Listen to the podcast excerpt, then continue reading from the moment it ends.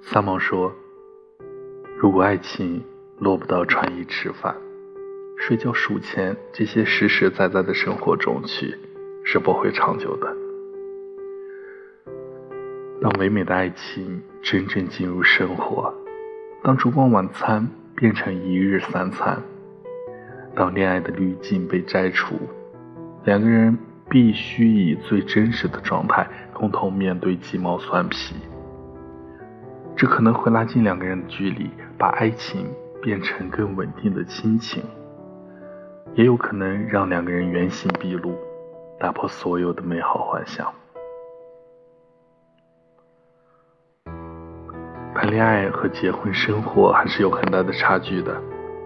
那个和你谈论风花雪月、诗词歌赋的人，未必能和你一起面对生活里的鸡零狗碎的日常，未必能成为一个好丈夫。好爸爸，我曾经问过很多女生一个相同的问题：你的择偶标准是什么？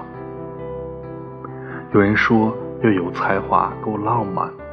有人说要帅气多金，要宠自己；还有人说要有风度，有事业。他们的标准里有很多美好的设定，但当我问如果只能有一个标准？你会选什么的时候，这些不同年龄、不同职业、不同生活环境下的女孩子们，大多数都告诉了我一个相同的答案：靠谱。对女生而言，靠谱的男性意味着责任、承担，意味着抵御风险，意味着解决问题，也意味着女生都非常在乎的安全感。靠谱的男人会让女生感觉到发自内心的安定。我们都过了耳听爱情的年纪，知道情话不能当饭吃，真实的帮助和陪伴